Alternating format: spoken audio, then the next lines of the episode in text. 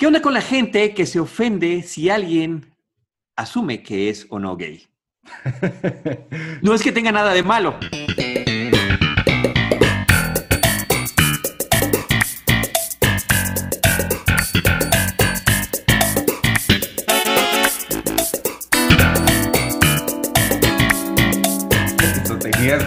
Tenía, yo, yo tenía que haber completado el no es que tenga Tú no nada de malo. sí, hice la pausa, Ivanovich, hice la pausa. Es que ¿Te por estar, por estar anotando el tiempo y todo. ¿Quién es- Bienvenidos quién a es? Seinfeld, un episodio a la vez. Yo soy Iván Morales. Yo soy Charlie del Río. Y, y no sé qué estamos tratando de decir porque yo grité muy fuerte. Así es. Estaba diciendo que si alguien lo está viendo en video, puede regresar y ver ese pedazo que di yo de pausa y así como, vamos, es tuyo. Porque hay que decir algo que yo nunca digo lo que voy a decir, no te lo digo previamente. Yo nunca digo lo que voy a decir. Nunca digo con qué frase voy a iniciar el programa. O sea, nunca lo ensayamos, pues. Sí, no, no, claro que no. La idea es tratar de sorprenderte. A veces lo he logrado, a veces no. Pero, este, sí, o sea, no es actuado. No es Pero- algo de que, "Ay, yo voy a decir esto ahora y tú dices esto. Pero te quiero, te, te quiero mandar a hacer un, un- No, así se podría llamar tu autobiografía. Yo nunca digo lo que voy a decir. Yo nunca digo lo que voy a decir. Eh, Una playera que diga. Hoy Oye, ¿ya viste a- mi playera de hoy? Ay, perdón, perdón. ¿Punisher? Sí. Punisher. Es que ahí parece un alien, mira, así nada más parece un alien. Ah, sí, sí parece alguien. ¿La mía de qué es? ¿La ¿Alcanzas a ver? No alcanzo a ver, no. Saturday no, Night no. Live. Ah, wow. La compré en la exposición de Saturday Night Live que hubo. Qué buena onda. La que hubo aquí en México. No, Nueva ¿Hubo York. una aquí en Nueva México? York. No, En no, Nueva no, York. algo, no, sí, en Nueva York. Sí, no, en, en Nueva York por el 50 aniversario, 40 aniversario. Qué chido. Este, no, bueno, bienvenidos, ya dije bienvenidos. Hoy vamos a hablar del episodio número 17 de la temporada 4. Es nuestro episodio 57. Se llamó The Outing y se transmitió el 11 de febrero de 1993. Y como, como decías ahorita que nos decías, Carlos, que tú nunca dices lo que vas a decir. Es muy cierto eso porque yo no te había dicho, yo no te dije antes de que empezáramos a grabar que este es por mucho el mejor episodio que he visto en- desde que volvimos a empezar a, a ver esto. Es, o sea, ¿te, te- te acuerdas que, y, y nuestros podescuchas eh, lo podrán constatar, varias veces he dicho que, o sea, está padre, que me gusta, ya ha estado aumentando en esta cuarta temporada, cada vez se vuelve mejor pero sí no es como que lo que yo recordaba. Este episodio, esto es el Seinfeld que yo recuerdo. Bueno, Eh, pero es, es- que Me tuvo Es- botado de risa del minuto cero hasta el mero final. Me costó mucho trabajo. Tú sabes que yo no tengo este, mucho, mucho tiempo y no puedo verlos varias veces, pero me costó mucho trabajo hacer las notas porque estaba yo, pero botado, botado de risa. Es por mucho el, el- mi episodio favorito, por lo menos en lo que va de lo que hemos visto. Siendo así las cosas, siendo así las cosas, te voy a pedir que en esta ocasión tú vayas guiando. Normalmente yo ando presionando de, oye, hay que decir esto. Ahora tú guíanos con tus notas y yo voy aportando, porque en esta ocasión el que no tuvo tiempo de hacer anotaciones soy yo. Y lo vi más de una vez, lo- porque también es un episodio que me encanta. De mi top 5, yo creo. Insisto, no he hecho el top, no lo he hecho, lo, lo vamos a ir, eh, quizás hasta que acabe la novena temporada, que es la última, digamos, este es mi top 5, ¿no? sí. Pero sí había yo dicho desde que empezamos con el episodio 1 que The Contest, que fue hace unos varios, hace unos cuantos episodios de esta misma temporada, era mi súper favorito. Y este le sigue inmediatamente, porque además son una especie de episodios espejo. Hay una Sí. referencia importantísima del episodio de, The- de The Contest eh, contra este episodio que se llama The Outing. The Outing, que además, eh, pues quiere decir la salida, si uno lo traduce más o menos literalmente, La sacada. pero se refiere a salir, a salir del closet. La sacada suena un poco más feo y puede malinterpretarse. La salida del closet, Sí. ¿no? A eso se refiere, a la salida del closet, de outing. Y en algún momento, este, Jerry juega con el término, ¿no? Juegan con este asunto de la em, posibilidad de que alguien crea o asuma que alguna persona o personas son gay, independientemente de que puedan o no serlo Ujú, y ujú. cómo reacciona esa persona o esas personas ante esa suposición. El episodio está escrito por Larry Charles contra el episodio de, de Contest, que es cuando hacen el concurso por contener sus pasiones más primitivas en la autosatisfacción. y, eh, y es que se fue escrito por Larry David. Este es escrito por Larry Charles, pero insisto, hace esa referencia a The Contest y está basado en una situación real de que a Larry Charles le preguntaban constantemente, como sabían que era productor, que era escritor de la serie, que conocía a Jerry Salvin, oye, ¿Jerry es gay? Y era una pregunta frecuente. Resulta que a Jason Alexander, lo menciona en el audio comentario de este episodio, también se lo llegaban a preguntar. Julia Louis Dreyfus dice que ya nunca escuchó la pregunta y, este Kramer tampoco, ¿no? Este, Michael Richards. Pero sobre Jerry. Sobre Jerry, sobre Jerry. Y en base a eso, platicándolo, deciden hacer este episodio y es lo contrario a lo que yo preguntaba al inicio. Hay gente que se puede ofender ante un equívoco de esta naturaleza y hay gente que puede utilizarlo como una ironía, como una broma y hablar de un tema que al inicio, y ahorita ya, ahorita ya te doy la palabra, perdón, Ivanovich, para que no nos vayas guiando con la historia, pero este sí me pareció muy interesante porque esta es una de las razones, este es uno de los ejemplos por los cuales en los DVDs vienen en desorden los episodios. Recordemos que hablábamos del orden de producción. Este episodio eh, que se estrena, como tú mencionaste, en febrero del 93, se había ya eh, puesto como para que se grabara a finales del año anterior, del 92. Pero en la primera lectura que tuvieron, ya con todos los actores ahí, la gente de producción, dijeron, párense un momentito, ya sé que ustedes, ay, nos ha costado irles dando libertades, pero ahora sí me parece que abusaron. Los ejecutivos del NBC dijeron, esto, o sea, seamos serios, esto va va a ofender a mucha gente. Entonces, lo, eh, le hicieron varias anotaciones donde decían, esto no se puede decir porque la gente va a pensar que, estamos ofendiendo a la comunidad gay. Cuando esa nunca fue la intención. Era simplemente jugar con el equívoco, jugar con una suposición equivocada sobre alguien. Y en algunas de las reuniones, reescribiendo el episodio, tuvieron que adelantar episodios y demás, hacer otros, volvieron a la mesa a reescribirlos en las, en las eh, pláticas entre los guionistas, Larry David, Jerry Seinfeld y, Larry Charles, eh, en algún momento Larry Charles dijo, pues es que no tiene nada de malo. No, not that there's anything wrong with that. O sea, así lo dijo genuinamente. Jerry dijo, eso, eso es lo que tenemos que decir. Es la anotación que nos da eh, la, la televisora. Esa es la frase, me encantó. Y lo que hay que hacer es repetirla hasta el cansancio no es que tenga nada de malo. Not that there's anything wrong with wow.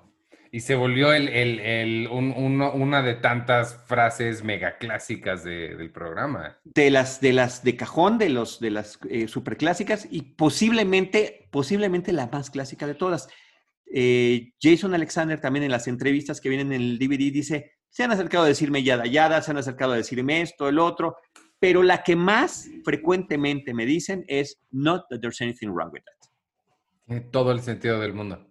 Y además, a, mí, lo que me gustó mucho de, la frase, además de que es repetida, mira, para, tú sabes que yo soy muy fan de, la comedia, del stand-up, como que he estudiado comedia. Este, una de las reglas de oro es las cosas son chistosas si son dichas tres veces o una infinidad de veces. Cualquier número intermedio o menos no es chistoso. Entonces, cuando... O sea, de tres hacia arriba. No, tres, o sea, exactamente tres veces, o infinito, o sea, muchísimas. Si, las, si, un mismo chiste se repite cinco, una frase cinco o seis veces, no tiene el mismo impacto a que si está ad infinitum. Ok, ahora te voy a decir, eh, y sobre eso te voy a decir algo. En un episodio televisivo de 21 minutos efectivos en pantalla, descontando los nueve minutos de comerciales aproximadamente que había. Nosotros ya en plataformas o en DVD lo vemos de corrido. Son 21 minutos efectivos. Lo dicen ocho veces. Y lo dicen diferentes personajes. pero, pero quiero que por favor guíanos con ese episodio, Iván. Con tu episodio favorito hasta el momento de Iván Morales, arroba Iván Morales, de Seinfeld. A eso iba, que lo que más me gustó es que lo dicen todos. Gente que ni estaba en el cuadro, o sea, que no bueno, el episodio empieza con, el stand-up de, Jerry, que este, este es un, beat que a mí me gusta mucho de él y es un beat que yo recuerdo en todos los cumpleaños que tengo que celebrar de alguien. Eh, ahorita cuando estamos grabando esto, hace unos días fue cumpleaños de Arturo Magaña, uno de mis ¿Sí? editores. hace dos días. Ayer, este, ¿no? Ayer. Ayer. Y, y que estamos grabando. Lo, lo recuerdo siempre que es cumpleaños de alguien Porque sí es algo bien chistoso tener que felicitar a alguien cuyo único, lo único que hizo fue no morirse un año más. Pero en este 2020 cobra mayor relevancia. Bueno, sí, claro. 2020, año COVID. Ah, ¿no? O sea, no es ahora sí, ahora sí hay una razón para hacer. Llegaste, wow.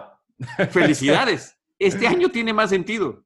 Y la razón por la cual está hablando de este, de, este tema de, los cumpleaños es porque en el episodio es cumpleaños de Jerry y, este, y eso es un poquito un, como un plot B de lo que, de lo que se trata la, eh, el episodio. De ahí nos, del stand-up nos vamos a George en el carro con una nueva novia que según yo nunca habíamos visto antes, ¿no? nunca habíamos visto. Primera vez, sí. Y él, eh, como es su costumbre, está intentando cortar con ella. Sí. Lo que, lo que una pausa ahí, una pausa. Ah, en esta serie es más difícil para los personajes acabar una relación que iniciarla. Total. O sea, siempre cuesta trabajo iniciar. Hay veces que ni siquiera vemos cómo inició, pero el gran problema al que se están enfrentando es terminar la relación. ¿Cómo terminarla dejando el menor daño posible digamos, emocional, afectivo, inclusive económico con los demás personajes. Totalmente. Y en este caso la muchacha le está diciendo que eh, ya no quiere vivir. Y me gusta mucho la respuesta de George, que es, pero, pero ¿por qué yo no soy, yo no soy nada para que nadie no quiera vivir por mí? Yo no quiero vivir.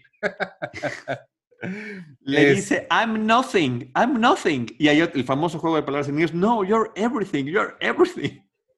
Es, es, eh, es, muy divertido eso. Desde ahí empieza muy bien el episodio. De ahí ya nos vamos a la cafetería. Están George y Elaine ahí hablando. Este, y, em, y, aquí es donde empiezan a hablar sobre el cumpleaños de Jerry, de qué le va a regalar uno, uno al otro. Aquí me llamó mucho la atención que, bueno, George le va a regalar dos boletos para el teatro. Eh, y Elaine dice que le va a regalar un teléfono de dos líneas. Yo ahí sí la tecnología me rebasa no, eh, no sé qué es un teléfono de dos líneas. Me parece que está mal explicado, mal, nombrado. Un teléfono de dos líneas es donde dos líneas diferentes, dos números distintos llegan a un mismo teléfono, pues casi como un conmutador. Ajá. Esto lo que tenía, estamos en principios de los 90, amigos y amigas, eh, eh, los temas de tecnología no, no, eran tan sencillos como ahorita. Ahorita diríamos, es lo que es llamada en espera. Pues es decir, antes... ¿Pero él era el aparato el que lo hacía? Sí, claro, eso era, que era el aparato ese, la tecnología estaba en el nuevo dispositivo que tú tuvieras en tu casa. Un teléfono convencional es, te llaman y contestas, ¿no? Y estás hablando. Si quieren tener una llamada, está el tono de ocupado. Ajá. Que era así. no sé si existe todavía. Te lo juro por Dios que no sé si existe ahorita. En, un, este, ahorita entra una grabación en un teléfono celular. Si hablas de un celular, el número que usted llamó está ocupado, ¿no? En casa también. Sí.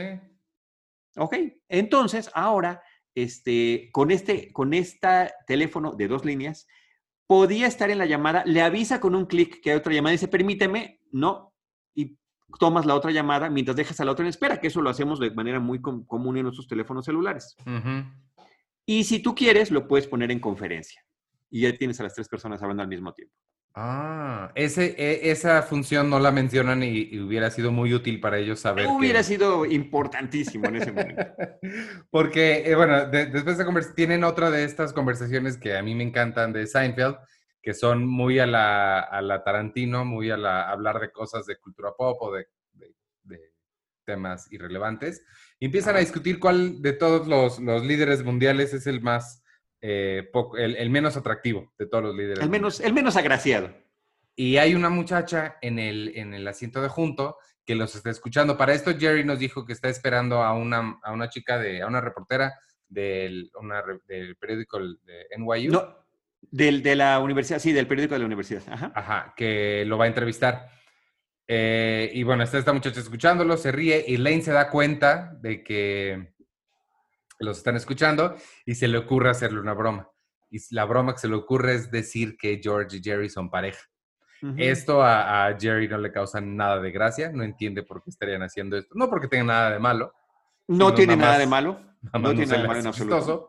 Cualquier Pero George no. Por supuesto que es válida. A George le encanta la broma y empieza a jugar y la chica totalmente escucha todo lo que dice. Pregunta, ¿alguna vez ¿Has notado que te escuchen en un restaurante, en una cafetería, mientras estás en alguna plática? O al revés, que tú hayas escuchado alguna conversación? Totalmente, total y absolutamente ambas. Bueno, en, primera, claro. en, primera, te recuerdo que hubo un tiempo en el que esto lo grabábamos en una cafetería y la gente se nos quedaba viendo. Bueno, porque estábamos haciendo algo un poquito diferente de, lo normal. Pero sí, totalmente, totalmente. A cada rato, sobre todo tiendo yo a hablar muy fuerte eh, a veces. Entonces, sí, sí, sí veo que la gente me está viendo, me causa, me da un particular gusto cuando se están riendo, cuando claramente los estoy entreteniendo. Sí. Eso. tengo yo el, esta disfunción genética de la enfermedad, mírame, mírame. Entonces, estoy muy contento cuando la gente me, pone atención. Eh, eh, eh, pero eso tiene que ver, y a mí también me ha pasado eso, y involuntariamente empiezo a subir el tono cuando noto que alguien más me está escuchando que no está en el grupo. Ajá. Y los que sí están en mi grupo o en mi mesa me dicen, ya bájale, no, no grites. Este, pero da gusto que alguien se identifique con el sentido del humor que uno maneja. Claro. Básicamente es eso. Y, y, de escuchar a alguien más, pues a mí me ha tocado muchísimas veces tener que ir a comer solo por temas de trabajo. Entonces estás con el celular, estás comiendo, pero de repente si hay un buen chisme, Sí, hago exactamente lo que hizo Sharon, que es el personaje de la reportera, que es echarte para atrás y escuchar. Sobre todo cuando son así de, ¿y qué crees que hizo fulanito? Lo cacharon en la movida. No, hombre, no me... Sí. Bueno, pero inmediatamente le tomaron foto y se la mandaron a la esposa. No puede ser. O sea, y entonces hasta te dan ganas de preguntar cosas, cosas que ya, ya creo que ya no, es permitido. Sí, no, sería. Pero y tú, tú también has hecho eso, ¿no? Sí, sí, totalmente, totalmente. Me pasa mucho, sobre todo este, cuando empiezan a hablar de temas que me interesan, sea de, de lo que me interesa de, no sé, ciencia o, de cine o de película, como que las opiniones que tiene otra gente sobre cosas que me interesan, siempre me, me llaman mucho la atención. Cuando los escucho hablar de, de películas o de una serie, siempre es como interesante escuchar lo que, lo que están diciendo. Pues Sharon, la reportera, hace eso. Ella no conoce a Jerry. Eh, la, mandaron a entrevistarlo. Ella nunca ha ido a un show de comedia. No conoce a Jerry. Entonces, la única forma de, haberse identificado era haber dicho voy a llevar un suéter rojo o voy a hacer tal o cual cosa, ¿no? Cosa que no hicieron. Entonces, no se encuentran. Pero sí escucha, escuchó ella la conversación y asumió que era verdadero lo que había comentado Elaine en un principio, de que salieran del closet y que este, George pues subrayó a la hora de entrarle a la broma, ¿no? Eh, de ahí, bueno, ah, de ahí se, sí se cruzan Sharon y, Jerry cuando va al baño, que lo va siguiendo George, entonces a Sharon todavía se le se, convence más de que, de, que ellos son pareja. Y hasta le sonríe, hasta le sonríe, ¿no? Cuando van pasando, ¿no? Como que... Mm. Como un poquito, ah, sé quién eres, aunque no sabe quién es. Este, y, pues ahí, ahí empieza formalmente, ¿no? Ese es como el, el gran eh, primer plot point que tiene, que tiene el, episodio. De ahí nos vamos al departamento y lo primero que hace George es continuar metiendo este, este tema y le pregunta a Jerry que, qué piensa de su camisa, cómo se le ve la camisa que, que trae puesta. Este, y en ese momento llega ya Sharon, ahora sí, al departamento Jerry, todavía George le pregunta a Jerry, ¿quieres que me quede? Me voy. Jerry le dice, no, quédate. Y se queda en la cocina, estaba tomando leche, estaba viendo qué frutas iba a comer. La camisa que estaba, que no le había gustado a Jerry, se la había regalado a Allison, la novia con la que quiere tronar y no puede. Y dice, mira nada más qué tipo de cosas me, te gusta. No, la verdad no. Pues mira qué tipo de cosas me, da. A, partir de que ella llega, nada más antes de, que continúes, es mi escena favorita, toda la secuencia, toda esa escena favorita del episodio. Aunque hay muchos más, pero esta me parece que es la mejor. Y ahorita te voy a decir por qué. Por favor. Pues llega, em, llega Sharon y empieza a entrevistarlo, ¿no? Y lo primero que hace es decirle que también le gustaría hablar con George y Jerry se queda así, ok, y ya se sientan. Eh, él le, le, cuenta sobre el piloto que están escribiendo, le dice, de hecho lo estamos escribiendo juntos, y ella, ah, o sea, también trabajan juntos. Y él, pues sí, sin todavía, e, él está uniendo ciertos puntos que George ni en cuenta. Eh, George interrumpe porque eso hace George, porque está en esa clase de familiaridad, y le pregunta que si lavó la pera. Eh, ella los mira, sonríe, porque sí, y justo les dice también, ah, actor como un, como un este, viejo matrimonio, ¿no? Eh, ah, George le pregunta a ella que si también a ella le pregunta que si le gusta la camisa y le dice a Jerry, ya ves, te estoy diciendo. toda la interacción que tienen sí está muy bien dialogada, está muy bien planeada para que bien podrían ser una pareja que lleva mucho tiempo. teniendo el antecedente anterior. Si no, pues bueno, amigos que están platicando, pero teniendo el, prejuicio, porque es un prejuicio de, que, de que son una pareja gay, entonces todo lo que hacen parece que lo está justificando. Sí, está... ¿Lavaste esta pera, Jerry? ¿Lavaste esta pera? Sí la lavé, no parece que haya sido lavada, entonces lávala. ¿Ya viste cómo me habla? Deberías de ver cómo, me... deberías de ver, deberías de ver cómo me habla mi novio, ¿no? Y otra vez Jerry sí se, se vuelve como que empieza a pescar que algo no está bien, pero sigue sin saber qué es. Es que está súper bien dialogada para que funcionen en esos dos niveles. O sea, funcionan pensando que son pareja y pensando que son amigos. Este, Así es. Que no, que no hay relación ahí sentimental. Eh, Jerry le cuenta que se conocieron en clase de gimnasia, o sea, que llevan mucho tiempo estando juntos de una forma u otra. Y llegando también a uno de estos clásicos, em, también prejuicios eh, o estereotipos de que, ah, eh, las parejas gays se conocen o en el gimnasio o en el sauna, ¿no? En, el locker room, le dice. Sí, sí.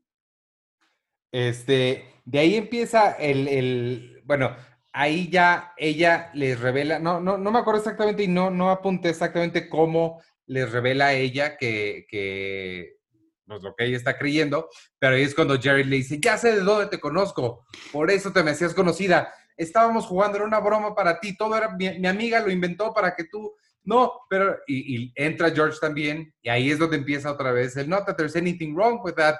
La primera vez que lo mencionan en todo el episodio. Pero no, no, no, no, no somos ni nada, y, y aquí viene mi línea favorita, que tú dices que toda esta escena, a mí, la línea que me votó fue cuando George grita, My father's gay.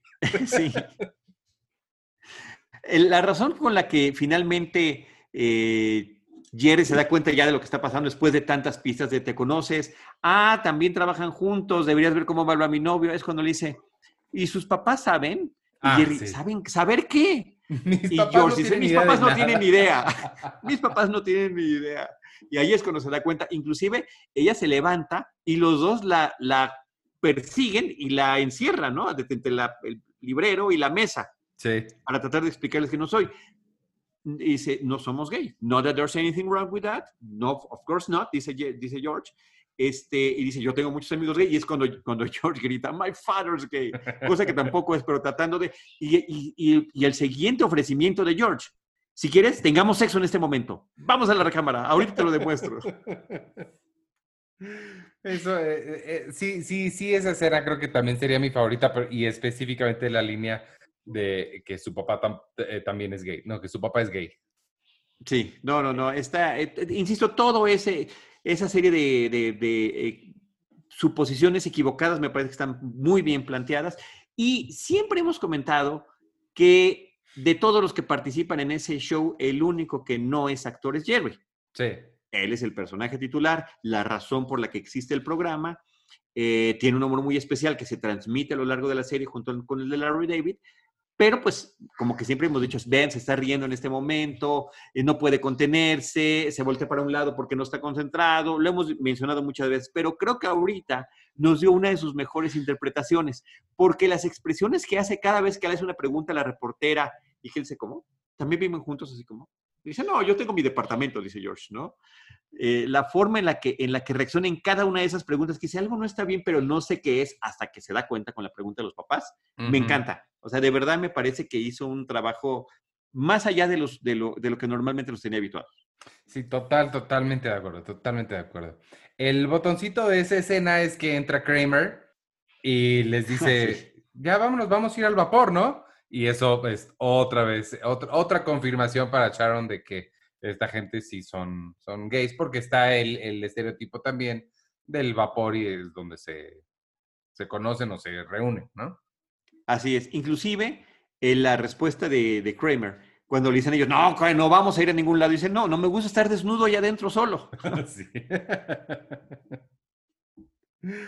Eh, para esto, pues ya se, se em, Sharon se va.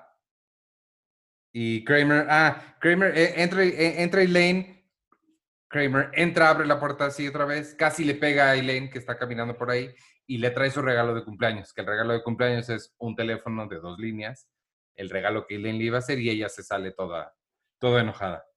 Sí, oye, en, los comentarios de los actores que lo hacen Michael Richards, Jason Alexander y, ella para este episodio, eh, lo que subraya eh, eh, Julia Louis Dreyfus es que ese tipo, dice, odio ese tipo de cajas de regalo porque esa caja de regalo es de programa de televisión o de película. Ah. Y no está envuelto, sino que simplemente levantas la tapita y ya está, ya lo puedes abrir. Ni siquiera tiene un pedacito de Durex. Tiene toda la razón. Sí. Sí, es muy de película. O de serie. que no, aplica en la vida real. Ah, y este se, y se, va Elaine porque dice, ¿y a dónde vas? Pues a cambiar un regalo, ¿no? tengo que ir a cambiar una cosa. Ajá. Eh, conectan el teléfono y Jerry lo quiere. Ah, y suena. Y es la, la, mm, la reportera. Este que le dice que no va a utilizar la, ese ángulo. E, ese ángulo. Que ahí es donde está raro, que si yo le vería una cosa problemática al, programa es eso. Ella como periodista no tendría por qué estar revelando algo tan personal. O sea, no, no. E, e, ese es donde yo le veo el, único problema hablando de modernidad y de cómo vemos las cosas hoy. Claro, pero eh, también estaría, por eso creo que es una justificación válida que no sea de un periódico real, sino de un, vaya, real sí es de un periódico, digamos, comercial, sino de uno estudiantil. Sí, supongo, claro. En el, en el guion original, ella era de un periódico sensacionalista. Eso tendría más sentido. Ellos Pero lo cambiaron justamente para que eh, justificarlo de esta forma, ¿no? Mm, sí, sí, sí lo veo. Este, en la otra línea entra la, la llamada de George el Jerry cree que está poniendo en, espera a Sharon.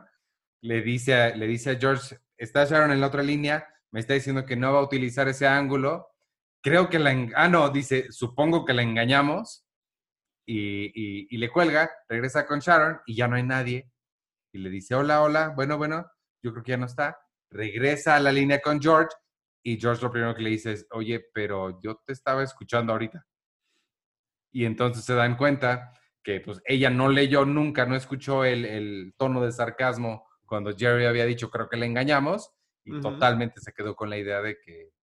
De que, les, de que le estaban engañando y de que sí eran gays. Eh, y todavía le llama a Kramer para corroborar esa parte. y que también está muy, muy bien armado, ¿no? Porque pues finalmente por el teléfono George tiene que repetir exactamente lo que le dijo, viendo que en lugar de haber dejado la llamada en espera, la había dejado en conferencia. Es totalmente un teléfono descompuesto. Literalmente. Sí. Literalmente. Este, Elaine se ofrece a ir a hablar con ella. Eh, para esto no se quiere quitar la chamarra que trae puesta, que es una chamarra enorme, así. ¿Te ha pasado alguna vez que alguien esté en algún lugar encerrado y que tenga como demasiada ropa y te, termine incomodando y te termina dando hasta ansiedad que esa persona no se lo quite? Claro, sobre todo la ropa que es muy claramente de exterior como un, abrigo como el que trae Elaine. O una gabardina. Ajá, exacto. Había un colega hace varios años cubriendo el, aquí este, temas de cine y de televisión que a todos lados iba con una gabardina negra. Eh, independientemente del clima, interior o exterior. La gabardina negra. Otro de los colegas escuché que le decía, ahí va el Matrix. Sí, sí, sí, sí. Pero sí te, sí, te da, sí te da como ansiedad, ¿no? Entonces, esa chama, y, y, además, como siempre, como muy eh, defensora de sus libertades. Si yo quiero tener, que aplique igual para el Matrix, si yo quiero tener una chamarra o una gabardina en, en, un lugar cerrado, pues es mi problema, ¿no? Sí, totalmente. Pero a todo el mundo le da ansiedad. Eh, entonces va a hablar con la, con, la, con la reportera y finalmente eh, pues no puede convencerla de que habían inventado la broma porque terminan peleándose por el tema de la gabardina. En el DVD viene la escena completa, porque aquí en el episodio nada más viene un ah. pedacitito y la escena es muy larga. Y cómo va creciendo esta incomodidad que siente Sharon, la reportera, y dice, ¿de verdad no te la quieres quitar? No, no, estoy bien. aquí le puedes dejar en la silla. por favor, quítatela, no puedo más, quítatela. Ah, ¿cómo que? Y se enojan y se, y se casi se pelean. Se me hace que sí la he visto porque medio la recuerdo. Y además, aquí hay un dato también curioso porque a lo largo del episodio todos los personajes principales y las mamás mencionan la frase de not that there's anything wrong with that, no que tenga nada de malo. Y Lane es la única que no lo menciona en la versión final, aunque sí lo haya dicho en esa escena en la habitación eh, Ah, de, de Sharon, la reportera en la Universidad de Nueva York. Eso lo explica, con razón. Eso lo explica es- todo. Este, mm, eh, Jerry y George están comiendo en la cafetería y notan que dos personas lo están volteando a ver, muy, muy interesados, hasta que le, le señalan como yo, no sé qué, Jerry se para, va y le muestran un periódico que tienen, que no es el periódico de NYU, porque resulta que Associated Press agarró la nota, la sindicó a nivel pues, nacional, asumimos, Nacional, sí. y eh, ahora todo el mundo va a saber de este gran secreto que tienen eh, George y Jerry, especialmente su mamá y las mamás de los dos. Ah, y, y vemos la, la- la llamada de, de la mamá de Jerry, que le habla por teléfono. Vemos a los papás, que suponemos que están en Florida. Es una escena muy Sí. pequeña que los invitaron Sí. a, a participar. El papá le echa la culpa a unos shorts, bueno, a unos, no sé cómo se llama en español eso, le llaman culottes. Es algún tipo de short, al parecer muy de, de niña. Sí, se supone que es un short de niña. Viene en los, en los textos eh, explicativos del DVD. Se supone que es un short para niña que es, parece falda. Oh. Y de repente te das cuenta que es como short, ¿no? Es como para tener. Y, a- y se supone que a Jerry en su infancia le compraron unos accidentalmente. Y el papá le está reclamando, el papá está lavando los trastes y la mamá está hablando muy angustiada con Jerry. Ah, pero además primero se angustia porque le llama al departamento de Jerry, pero contesta George.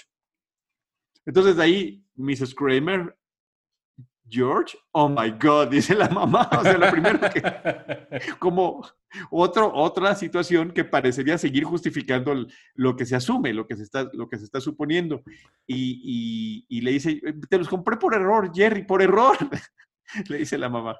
Ese, eh, ese me gusta también porque, bueno, los, eh, eh, eh, un poquito antes de, de la llamada, entra Kramer al departamento y lo primero que les dice es, pensé que éramos amigos, ¿por qué no me habían dicho? Eres delgado, estás en tus treintas y Jerry le dice, tú también. Y ¿Eres Kramer delgado? se sorprende. Eres delgado, pulcro y estás en tus 30. The Ajá. charade is over, ¿no? O sea, le dice, ya se acabó. Fíjate que me recordó una escena que me impactó mucho cuando la vi hace muchísimos años. No sé si alguna vez viste La chica de rojo.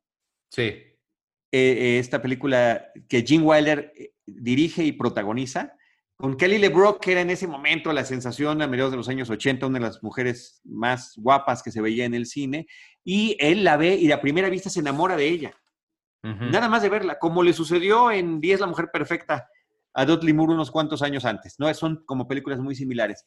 Y eh, en una de las escenas donde están los amigos en el club, eh, varios, varios amigos, cuatro o cinco amigos, llega un joven a reclamarle a uno de ellos que la relación había terminado, pero él nunca le había dicho a sus amigos que era gay.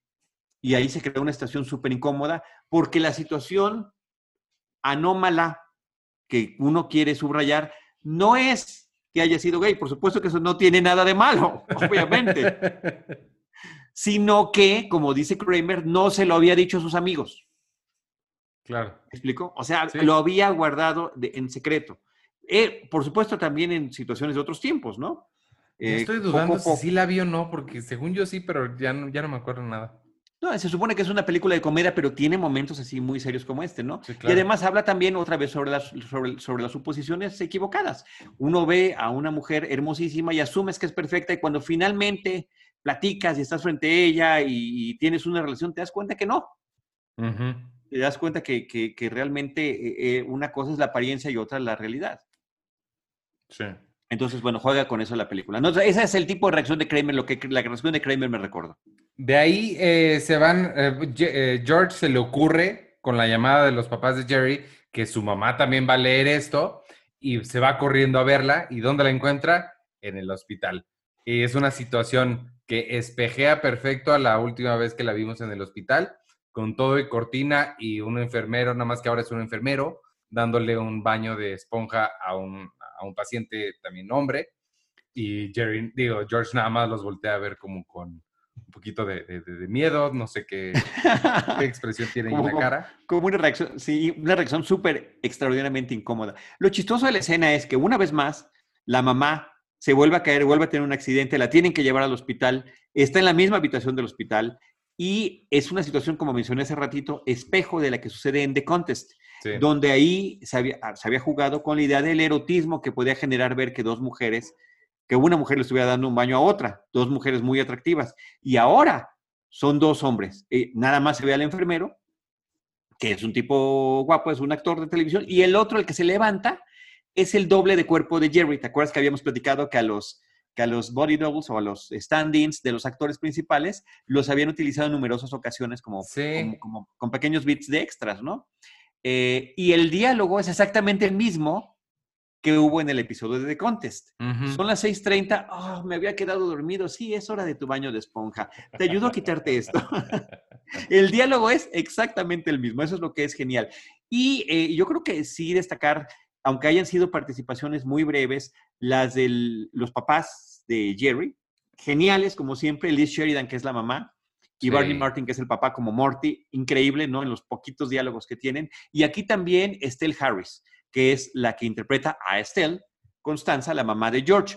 Y el dato curiosísimo aquí, que viene en el DVD, eh, el día de la grabación con público del episodio, donde se graba, donde se presenta el episodio y que además se graban las risas que se escuchan en el programa ya transmitido, no estaba disponible Estelle Harris. Entonces, una actriz que estaba a un año de tener un programa que le haría muy famosa, entró para hacer esa escena ante el público y tener las risas grabadas, aunque después se grabaría a Estelle. Ajá. Fran Drescher. ¡Ah! ¿A poco? Y la escena está en el DVD, en el pequeño documental que viene como extra en ese episodio de The Outing. Lo que es muy interesante es, es eh, bueno, la personalidad de Fran Drescher la vimos explotar en The Nanny. Actúa más o menos así, está con la bata, está acostada, inclusive con las piernas recogidas, eh, y ahí está guardando sus notas, que se ve que no se aprendió por completo el diálogo, pero el timing que tiene Frank con su personaje es completamente diferente al de Estelle Harris. Ajá. Yo Pero creo que ha de estar en YouTube. Eh, Ha de estar en YouTube, no lo busqué en YouTube, pero, pero está en el DVD, ojalá que lo puedan encontrar. Está, está sensacional como dato curioso. Y con su Sí. estilo de voz, "Ah, I don't know what you're doing now, George. Y en contra de la forma Tienes en que la hacer que todo esté un episodio hablando así, por favor. en la que, en la que Estelle Harris lo hace, ¿no? I don't know what you're doing, you're live. O sea, el timing y el, el ritmo es completamente diferente. Wow, Es la voy a buscar. diferente. Sí debe estar No, en YouTube. está. Pero tú tienes ahí atrás de ti los DVDs, así que ahí lo puedes checar. No, aquí no están, están en el otro Para que no, para que no sufras. Bueno, en, en la otra habitación. Oye, y ¿te acuerdas que yo había mencionado en el episodio pasado que justamente en el episodio pasado que fue de Shoes era ya el primer episodio con el nuevo horario y que habían Sí. hecho una serie de promos que lanzaron en el Super Bowl de ese año para anunciar el cambio de horario? Sí. Sí están en este, sí están en este DVD.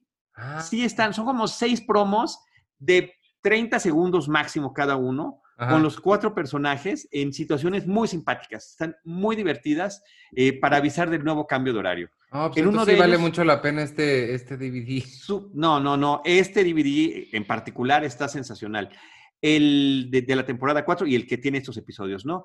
En, el, eh, en uno de los spots están ellos, ellos tres platicando, eh, Julia, bueno, Kramer, eh, Elaine y George, en el departamento de Jerry, y de repente dice, ya nos tenemos que ir, nos vamos a mudar de horario. Y llega Jerry en un coche convertible que parece un Porsche, adentro, o sea, adentro del departamento. Ajá. Y le dice, vámonos, ya nos tenemos que ir, súbanse. Y entonces le pregunta el, eh, Elaine a George, ¿será que Jerry le están pagando más que nosotros?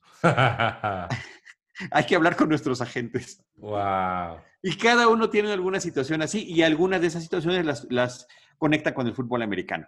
Bueno, Ah, la- era para la escena de Estelle Harris como la mamá de, de George en este episodio. Lo voy a buscar, sí suena padre. Este, des- después del, del baño de esponja de los dos muchachos, em, ah, viene una, una escena en la cafetería que me gustó mucho, se me hizo, se me hizo bonita, se me hizo como un, nomás un detallito padre, y es un militar que se acerca con Jerry y lo felicita. Le dice que lo felicita por su valor, por haber salido, que muchas gracias, que gracias a él él se pudo armar de valor para salir él mismo del closet, aunque eso signifique que lo, que lo castiguen o lo saquen de, de- del ejército. Esa- Sí. es- eso me gustó, se me hizo, se me hizo bonito el, el detallito. de Y, que además en el comentario de audio del, del episodio lo que dice Michael Richard es qué movimiento, ta- qué jugada tan arriesgada y progresista tuvo este episodio. Porque era una realidad. Los militares en Estados Unidos, en el ejército estadounidense, no podían salir abiertamente con su preferencia sexual porque justamente entonces eran expulsados del ejército. Sí, la política era no, no preguntes Sí. y no digas. Exactamente, exactamente, exactamente. Entonces es, es, una, es un tema eh, muy interesante que sale ahí en el, en el episodio, ¿no? Progresista, así lo dice Michael Richards, qué progresista Sí, movimiento. es. total, totalmente. El este. el- ah, después, eh, Ge- George se da cuenta que su novia. ¿Cómo se llama la novia? No me acuerdo de. de- Allison, Allison, Allison es el personaje. que Allison no sabe, que ella no, ella no ha leído el periódico. Y dice: No, imagínate lo que va a pensar. Imagínate lo que va a pensar. Y se emociona porque se da cuenta y viene otra línea que, según yo, también es clásica del show. Y es: I'm out, baby, I'm out. sí, Cuando me se encanta. se le ocurre una forma de cortar con ella, entonces decide ir a, pues a mostrarle eso, ¿no? El, el- el artículo para, para tronar con ella. Eh, Jerry, Jerry se está besando, bueno, en una escena más adelante, Jerry se está besando con Sharon en el departamento. Asumimos que ya la, la convenció o está en el proceso de convencerla. Pero sí, sí, pero antes está la escena del coche con, con Allison y George. Ajá. que George Ah, sí. le, le está enseñando el, le está enseñando el periódico a Allison, donde le están leyendo, porque en, el, en, el- en la nota del periódico, la nota que hace el personaje de Sharon, simplemente dice, eh, se pelean como un viejo matrimonio por una fruta que no está lavada o por la forma en la que, eh, o si le, si le gusta o no le gusta la playera que tiene el otro, ¿no? Es una dice- implicación, pero no lo dicen tal cual. No lo dice, exactamente, eso es importante. Tanto en la nota, que, pero todo mundo lo entiende claramente, lo entendió la mamá de George, que hasta se cayó del baño y la tuvieron que llevar semidesnuda al hospital, la, la mamá de Jerry, que lo leyó desde Florida y le tuvo que llamar a su hijo para ver qué es lo que está pasando. Eh, y, y- y uno de los términos que utiliza la, la escritora en el texto es Jerry and his longtime companion, y su compañero de, de mucho tiempo, eh, George Constanza, bla, bla, bla, ¿no? Longtime Companion había sido una película de mediados de los ochentas que trataba justamente sobre diferentes eh, personajes de la comunidad gay que contraían el SIDA y lo que pasaba con este tipo de relaciones. Oh, wow. Una película de esas fundamentales de, eh, de- sobre, eh, sobre las preferencias sexuales y sobre el impacto tan terrible del SIDA. Wow, órale, son- es- esa referencia sí no tenía idea. Este, y bueno, después de eso, ahora sí vamos al departamento con Jerry besándose con Sharon. Perdón, Eh, perdón, Ivanovich. El tema ahí es que Allison lo lee y dice, sí, te mencionan en el periódico. Sí, pero no te das cuenta de lo que están diciendo. No. ¿Qué? O sea, que también así conocemos gente que puede leer un texto, puedes explicarle algo y no entiende el subtexto, no entiende las implicaciones de lo que se está dando a entender. Y le dice que soy, que ahí dice que soy gay. Soy gay. Si quieres pregúntale a Jerry, pues le voy a preguntar. No, no le preguntes. Y entonces se dirigen al departamento de Jerry, mientras que Jerry estaba El- no solamente había hecho las paces con la reportera, La frase que, que utiliza George es, soy extraordinariamente gay. este, sí, se están besando. Entra, entra George. Jerry se saca de onda, ¿qué haces aquí? Y George, eh, actuando claramente falso, pero pues obviamente Allison ni cuenta se da, se sorprende de ver a, a Jerry con una mujer. ¿Qué haces? ¿Estás con una mujer? No te puedo ni dejar cinco minutos solo. Este, y Jerry no sabe de qué está hablando, le empieza a decir, ¿qué, qué, qué te pasa? ¿De qué estás? ¿No? ¿Qué, qué me estás reclamando? Jerry, eh, George le intenta hacer con los ojos que, ¿no? Que le siga la corriente. De lo, de lo que le está diciendo.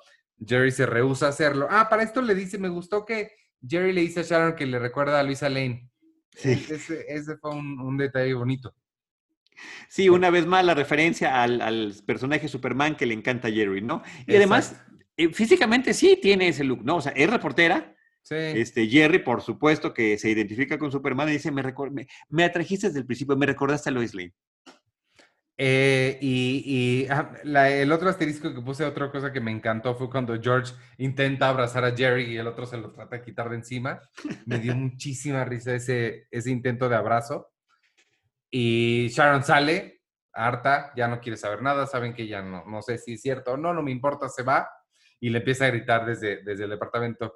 It's not true, it's not true. Ya sabes, con este gritito que hace. Sí. Not that there's este anything wrong with that, se le vuelve a decir. Otra, una vez más, eh, Kramer se ve que entra con un chavo que está también muy, atractivo. Nos dan un poquito la idea de que tal vez Kramer sí se quedó como con dudas sobre su identidad sexual. Eh, se lo mete a su departamento, pero luego regresa y nos aclara que es el chico del teléfono. Este, y para esto, pues esta eh, Allison termina por, por,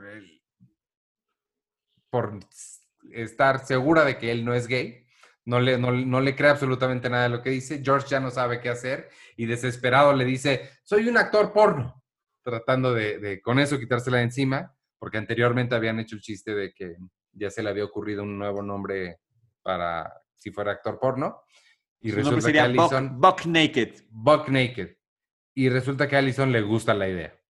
Sí, en lugar de que se, se ofenda, eh, se emociona y hasta se acerca más para abrazarlo. Y luego, eh, y al final regresa eh, Kramer, después de que lo vieron con el otro cuate, para decir, es el del teléfono. Aclarar. No, that there's anything wrong with that, ¿no? Así, a lo largo del episodio, lo dijo Jerry varias veces, lo dijo George, lo dijo Kramer, lo dijo la mamá de George y lo dijo la mamá de Jerry. La mamá de Jerry. Y lo dijo Elaine en la escena eliminada que se puede encontrar en el TV. En total lo dicen ocho veces, hubieran sido nueve si se hubiera quedado la parte de Elaine. Pues fantástico, fantástico, me encantó este episodio. El último botoncito es nada más el stand-up de Jerry, en el que justo está relatando lo que dijiste al principio, que seguido la gente cree que él es gay porque él es, porque es muy limpio. Sugiere que en lugar de hacer un cierto ademán con la mano, la gente debería hacer el ademán de estar eh, aspirando porque los gays al parecer son muy limpios.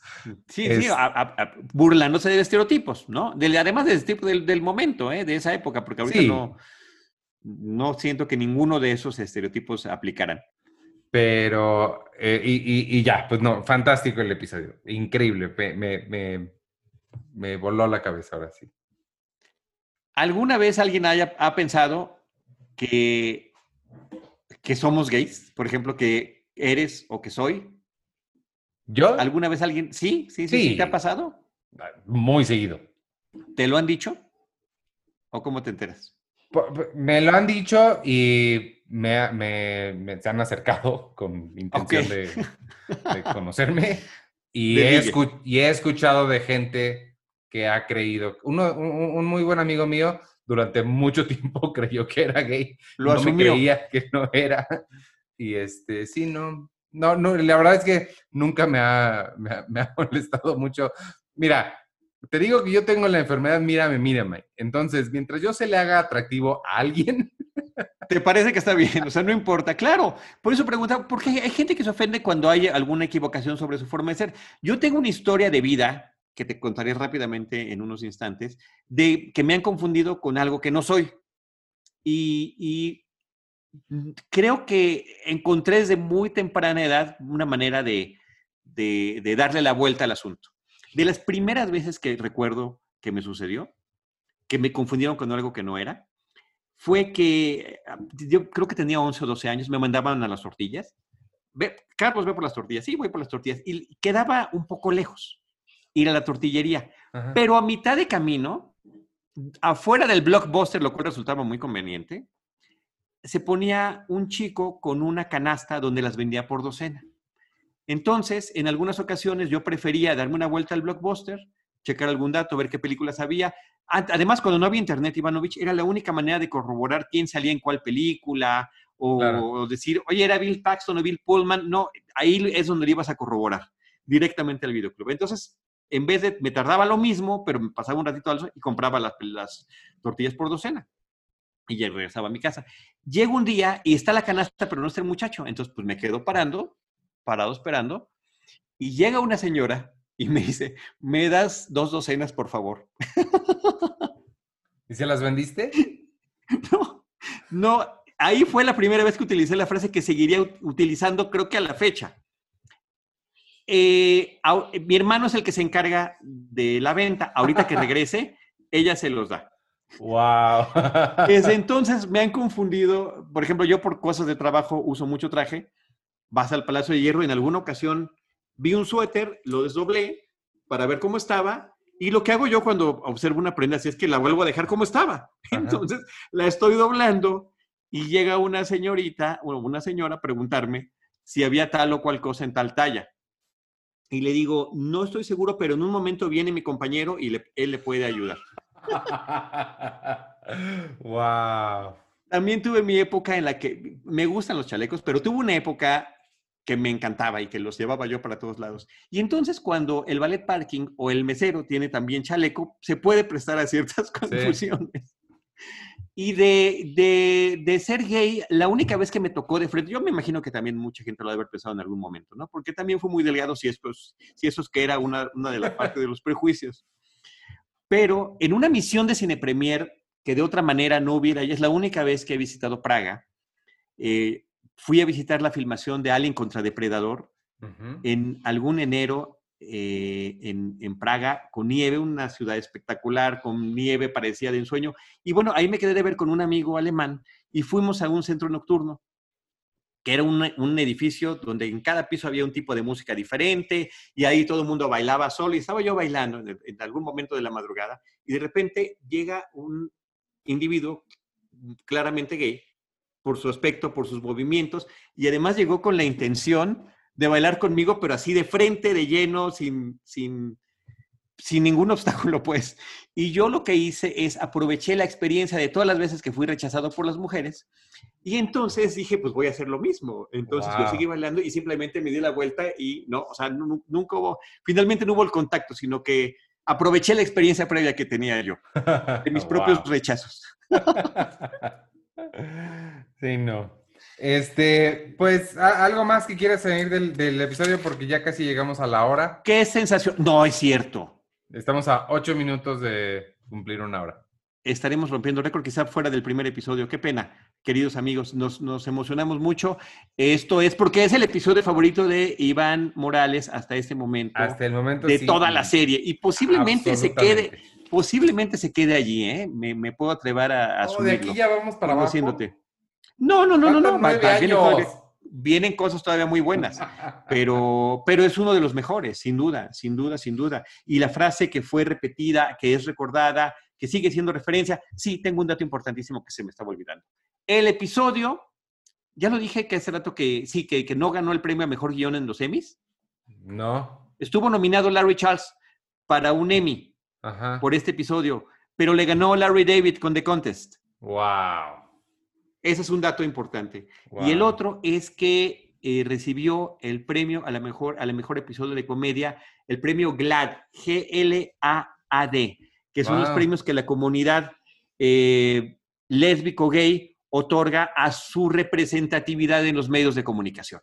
Sí. O sea que al año siguiente contaron inmediatamente con el respaldo de eh, justamente de la comunidad que no querían ofender.